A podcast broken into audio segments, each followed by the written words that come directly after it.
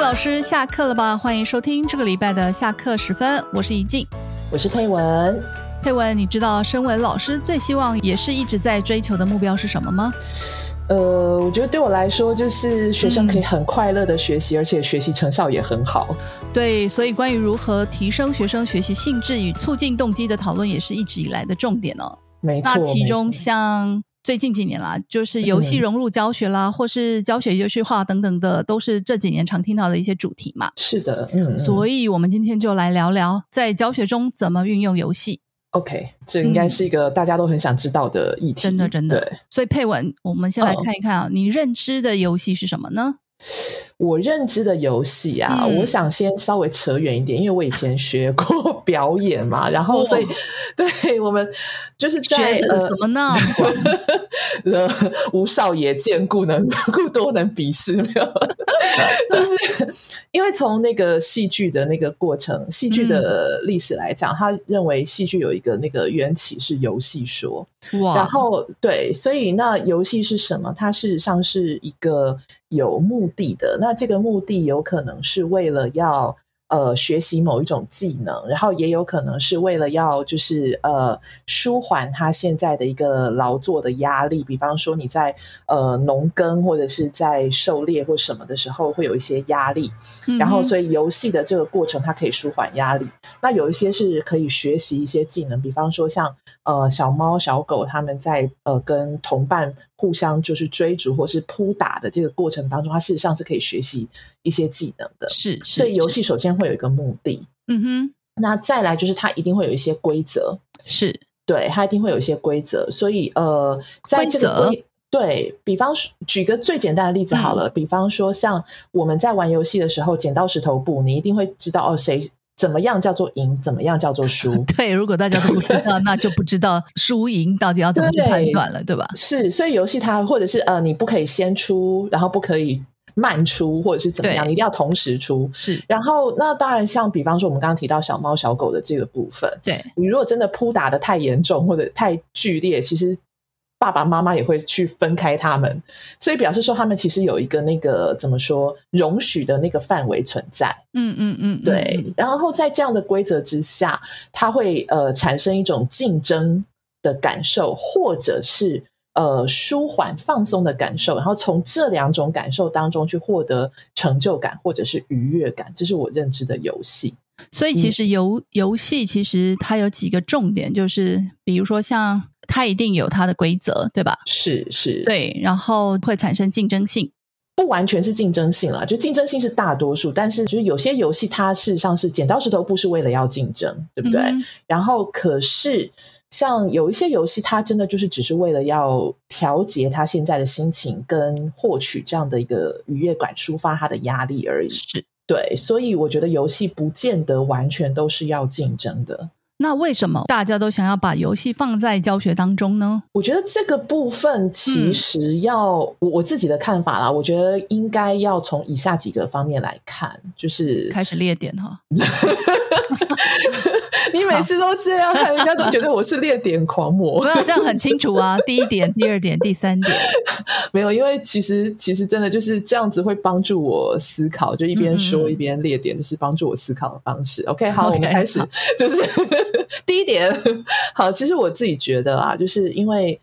当我们说呃，游戏在这几年一直被普遍的引入教学，其实有一个。前提就是很多老师会认为，教学相对于游戏来说，它是比嗯较枯燥的。哦，对， 对不对？大家其实有对对这样的一个一个影射的一个前提在，就是觉得好像学习是一件痛苦的事。对，或是严肃的事。对对，然后游戏对的，话，大家讲到就是玩游戏嘛，对不对？对你不会说你不会说学游戏或者不会是什么对练习游戏，对，是，所以其实第一点就是为什么大家想要把游戏放进教学，是因为对老师或是对学生而言，大家预设的都是教学相对于游戏是比较枯燥的，这、是第一个部分。是所以他会觉得游戏进来以后，也许会变得比较快乐。嗯嗯嗯，好，那第二个就是，其实我觉得游戏进入教学有一个有一个呃想法是，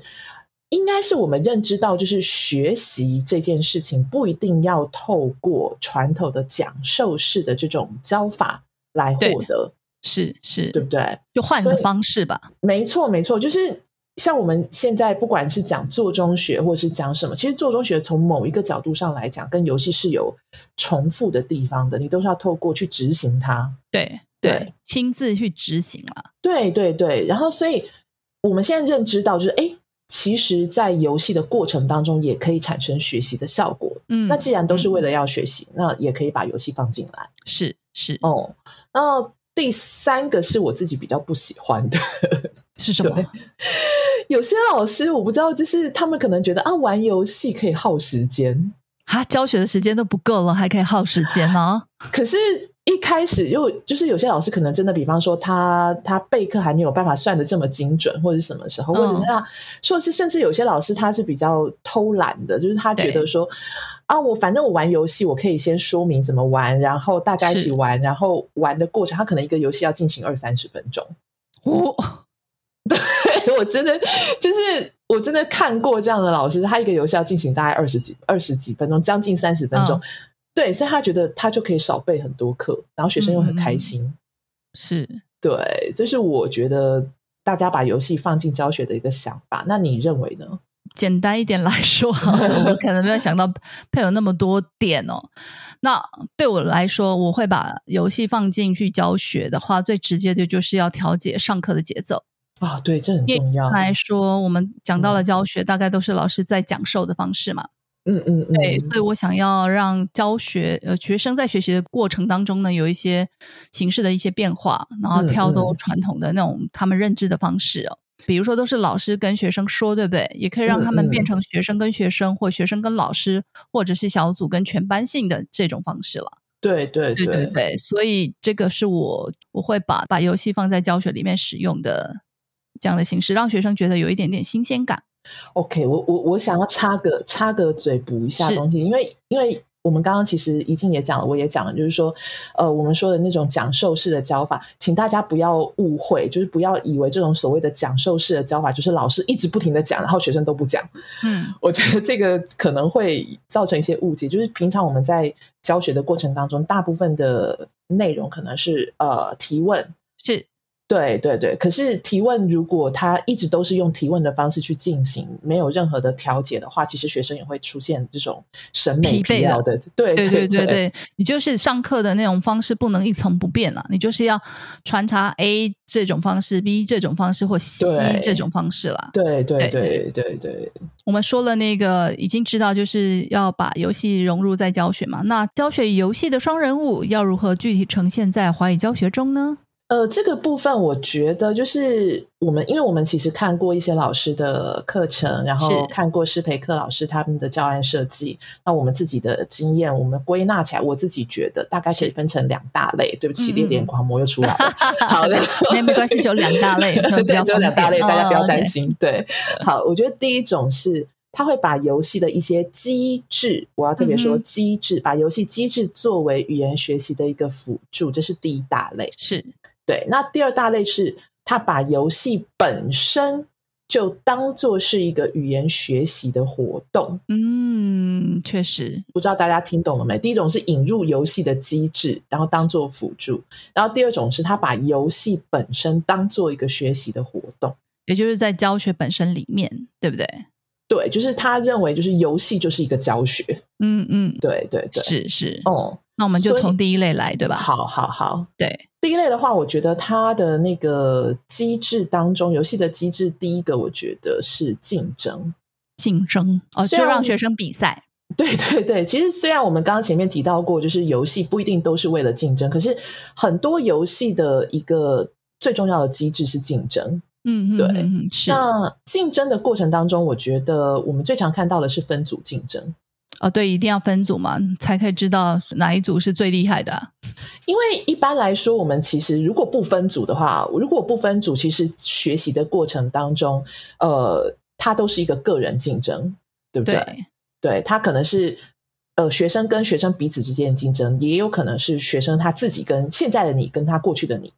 是是是，这个对是平常在学习过程当中，老师就算不分组，其实它就已经存在了嘛。对对，它就是对一个竞争比较的机制。是是所是以我觉得我们现在讲的竞争，主要是在分组竞争这个部分。是是，就是一一组人数要多少个？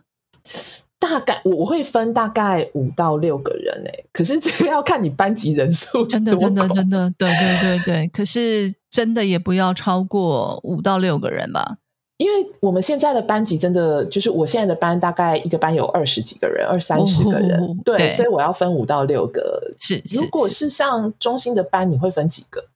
十到十二个的话，我一呃三个到四个吧，对，我觉得这样应子该其实三是最个好。对的。对，对对，嗯，因为你的组别也要够啊，不能只有两组在比赛。 对两组在比赛很无聊。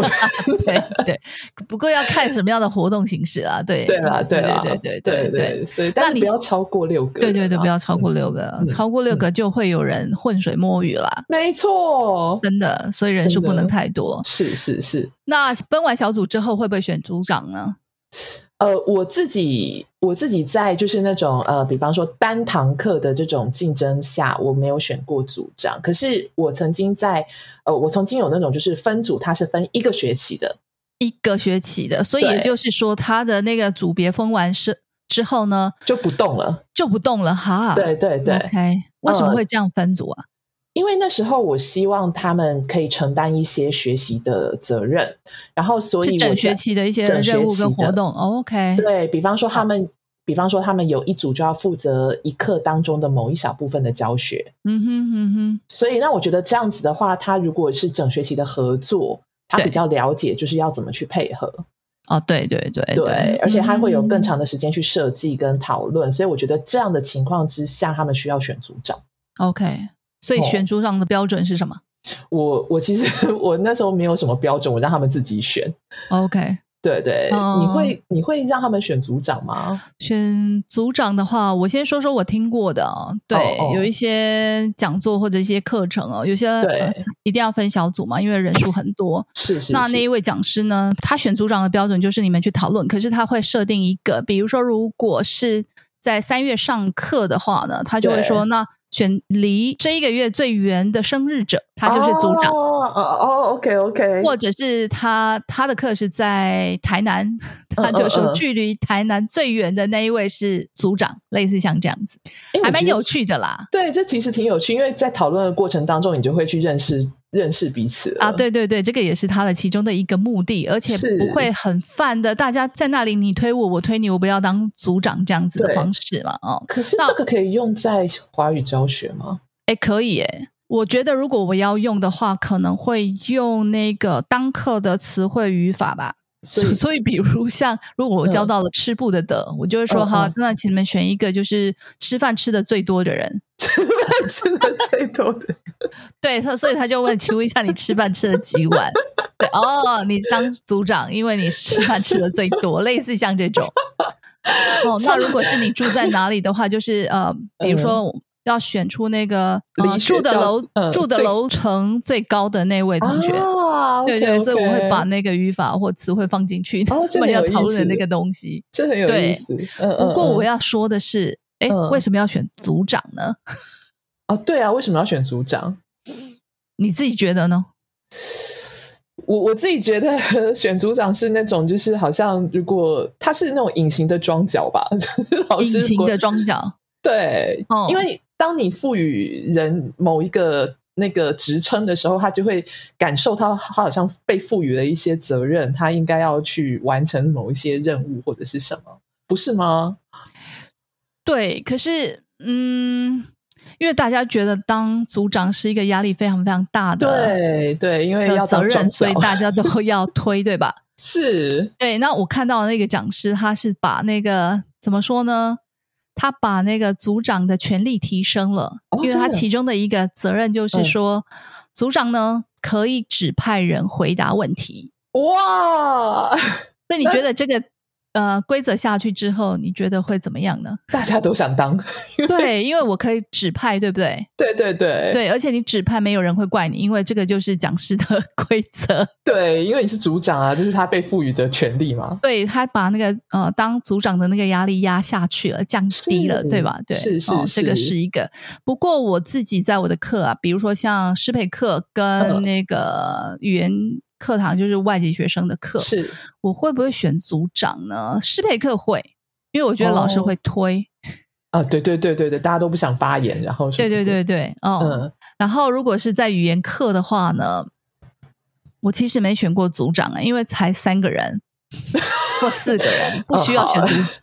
组长啦。是是是，，嗯对，这个我还在思考，就是选组长的那个目的到底是什么呢？对啊，如果听众朋友们你选过组长、分组过、选过组长有什么心得的话，也可以跟我们分享一下。是是是是对是，对对对。嗯那选完组长之后呢，有没有什么样的规则呢？对小组，我自己是觉得，我听过好像有人说会给一些责任，对不对？或者是说承诺，对吧？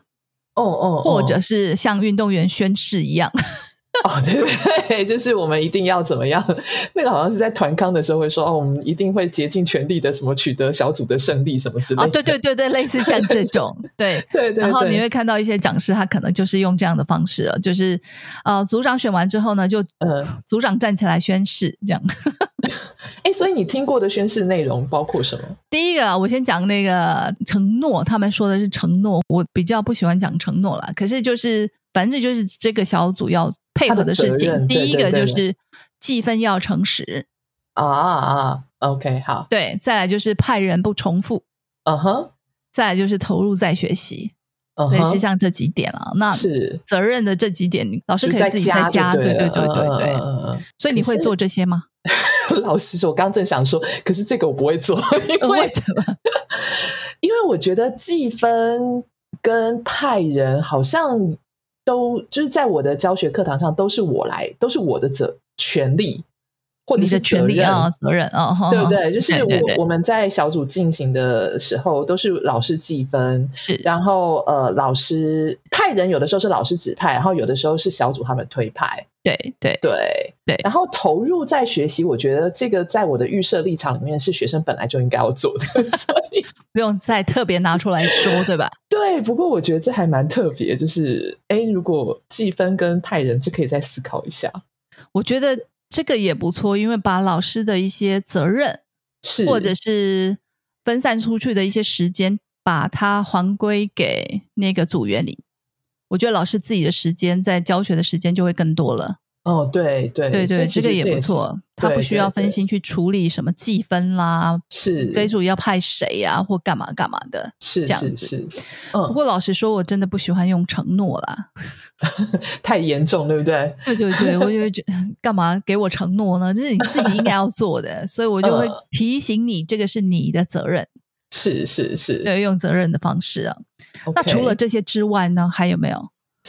我觉得，因为有竞争就会有奖励嘛，对不对对？对，这个是最重最重要的部分吧。是是，嗯所以奖励的部分你听过哪些？奖励哦，哦奖励大概就是点数吧。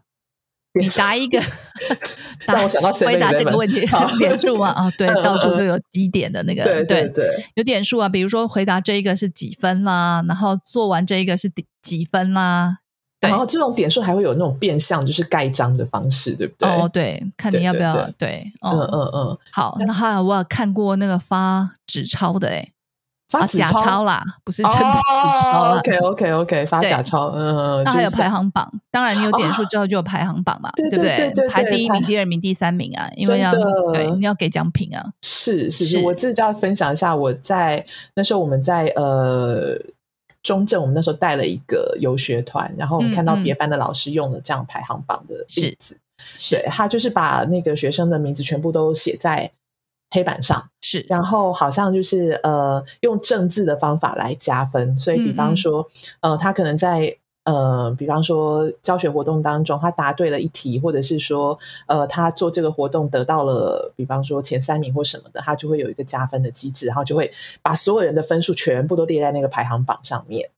哇，那我自己是觉得这样子挺有压力的，你是说每个学生看到学生的成绩吗？因为它的排行榜不是单节课，是整个一整游学期吗？对，是整个游学团的这个时间内嗯你都会哇看到，所以它是从一第一天就设立了排行榜，然后到最后一天来做结算。 所以这个排排行榜到底是好还是不好呢？因为比如如果我是学生，我已经落后了，我就干脆直接放弃了。你是这种直接放弃派的，对不对？对对对，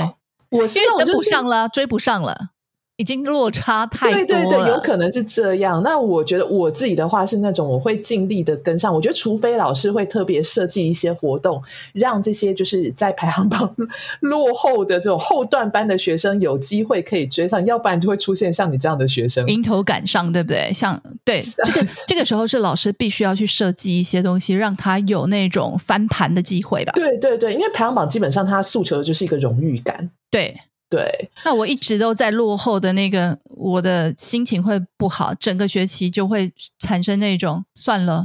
再对怎么就做放都没有弃办法。了对对对，所以其实是我觉得排行榜要用，不能整学期用，它可能就是单次，比方一堂课，我觉得这样子是 OK 的。对，不然老师就要设计中间有那真种的让你迎头赶上的那种是方式哦。是是对对对，嗯所以有排行榜，当然就要有奖品，对 吧？对，对，这讲到奖品，我就会想到，哎，老师要自己掏腰包去买东西吗？我我自己会偶尔就是一个学期会发一两次小奖品，但我的小奖品通常都是小饼干，吃的，对，都是吃的，因为而且我通常都是我我如果知道我这一这一堂课我要进行一个竞赛，然后我会发奖品的话，那单堂课我会买两种饼干，就是第一种饼干就是大家都有 的。然后对，先先安抚一下那些有可能得不到奖品的学生，然后哦哦然后呃，第二种饼干就是那种竞赛过后赢家才有的，哦，OK，就有不对同的，就先顾基本盘之后再给突出对对会对，赢得这个人，但是也是一种这个鼓励啦。对对，但是这个不会常常出现，因为如果奖品给的多，就没有什么稀奇感了嘛，对对就对对，价值就对。是这个是奖嗯品，然后再来是就是加分，也有加分的机制吧？哦我自己很讨厌这个，为什么？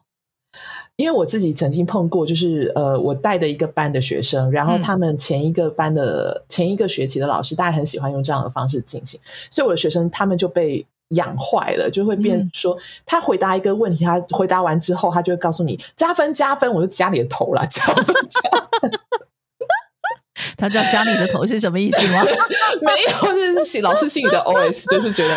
我就说为什么我他一回他一说加分，我就问他为什么要加分，然后他们就一脸就是觉得哈，老师为什么不加分的那种。我说这个回答问题为什么要加分？ 嗯嗯嗯嗯，对，所以我觉得加分如果变成一个很腐烂的机制的话，会让学生觉得他做什么事情都是为了要加分，而对不是为了学习。是像对 我们刚刚讲的是奖励机制啊，其实我自己从来没用过哎、啊，真的啊对啊，什么点数排行榜啦，还有奖品嗯嗯嗯这些，我刚刚讲，对我自己从来没有用过奖励机制。哦，为什么？对，因为我觉得学生的学习是要发自内心的，不是从外面的那个机制来给他哦。你要你要努力的回答问题，你要学习学得很好。是我比较喜欢从刺激学生的内在开始啦。对对，我觉得其实最终回归到就是这个部分，我也是希望它可以可以回归到像你讲的，就是内在的这个部分。是对是，啊我不喜欢从那种奖励的方式来鼓励学生学习的那个动机。对对对嗯这个是我个人啦、所以我们嗯刚刚讲的这些机制啊，听起来好像都是对教学有正面积极的效果，对吧？其实我觉得不尽然啊，因为嗯，当你去进行这样的活动的时候，其实学生已经被框在那个叫做竞争这样的一个机制当中，所以对，因此无论老师他的教学活动设计好跟坏，学生都会不得不参与。没错，对因为它已经在游戏里面了，你知道吗？对对对，而且就是真的，除非啦，这个活动真的是烂到一个极致，才会让学生真的产现，就是啊出现那我种反不抗想的心理。哦我不想，我不对想不想回答，配合不想，不想对，不想，玩对，对，对，对对，对，要不然，学生对活动是否具有教学成效，他们的其实鉴别度并不高。对，因为已经在欢乐竞争的气氛里面了对，啊内对所容以不重他要，其实不会想到那么多，对，所以我觉得长此以往，其实会削弱老师在活动设计的品质跟深度。哦，这个这个真的是你点到了重点，这个是也是因为整个都是在游戏的那个氛围里面很开对心，可是那里面的那个提问啊，里面的学习的内容重点到底有没有凸显出来呢？对，其实这会是一个问号。对，对然后对另外一个就是我，我觉得我们要刺激的不是从学生从外外在去怎么说呢？好像为了赢得这些竞争而学习，我觉得这个不是我们的终极目对标。对，所以我自己没有用过这种教学 OK 就是游戏化的机制啦。 OK，对对好对对。那我们今天从游戏最核心的定义来探究为什么教学要融入游戏的原因，那也进一步谈到游戏进入教学的不同方式与策略。其中第一类，使用游戏机制辅助教学，我们要注意学生跟老师是不是都会迷失在呃积累点数、抢排行榜的竞争活络的气氛中啊，而忽略了重要的教学重点。另外，第二类把游戏变成教学的一个活动，这个方式对教学是助力还是主力呢？拿捏的标准在哪里？就持续关注我们下一集的播出。那么音乐之后，紧接着就是文化小知识。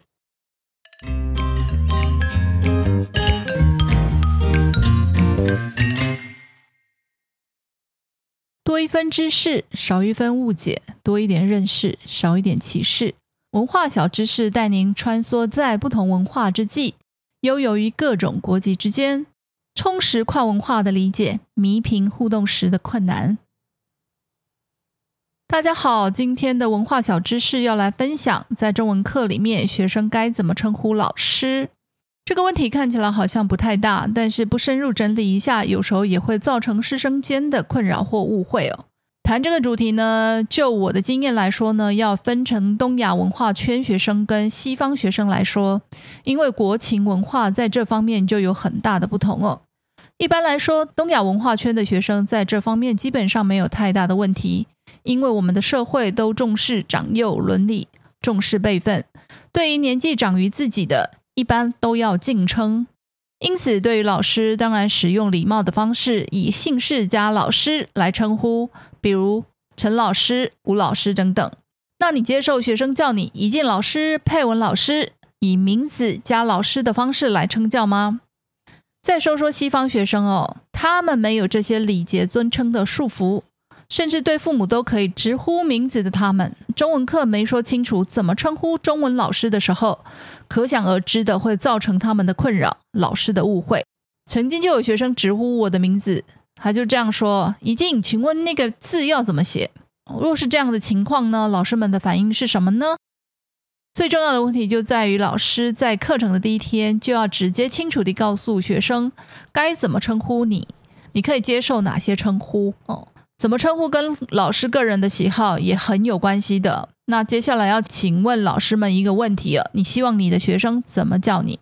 整理了一下，有这几种方式啊。第一种，全名加老师的，比如陈一静老师；第二种，姓加老师的，比如陈老师；第三种，名字加老师的，比如怡静老师；第四种，直呼其名的，比如怡静。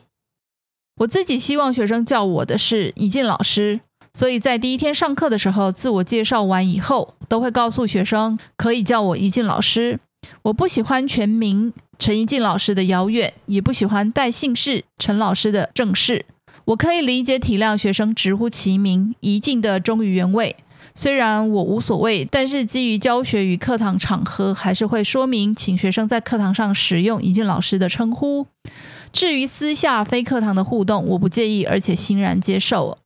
我知道有的老师只接受带姓氏加老师的方式哦，像陈老师、吴老师的方式。呃，对于带名字加老师的，像怡静老师、佩文老师等等的，是无法接受的，更别说直呼其名了。因为这些老师可能希望呢，老师跟学生是有所界限的，因此称呼上是不应该逾矩的。所以呢，称呼这件事情，除了国情文化的影响，也有个人接受度的差异。因此，只要说明清楚，给点时间慢慢适应就没问题了。以上就是今天的文化小知识，希望提醒老师，也提醒学生沟通交流中的小差别，让师生关系的相处互动更顺畅。那么，文化小知识，下次再见喽。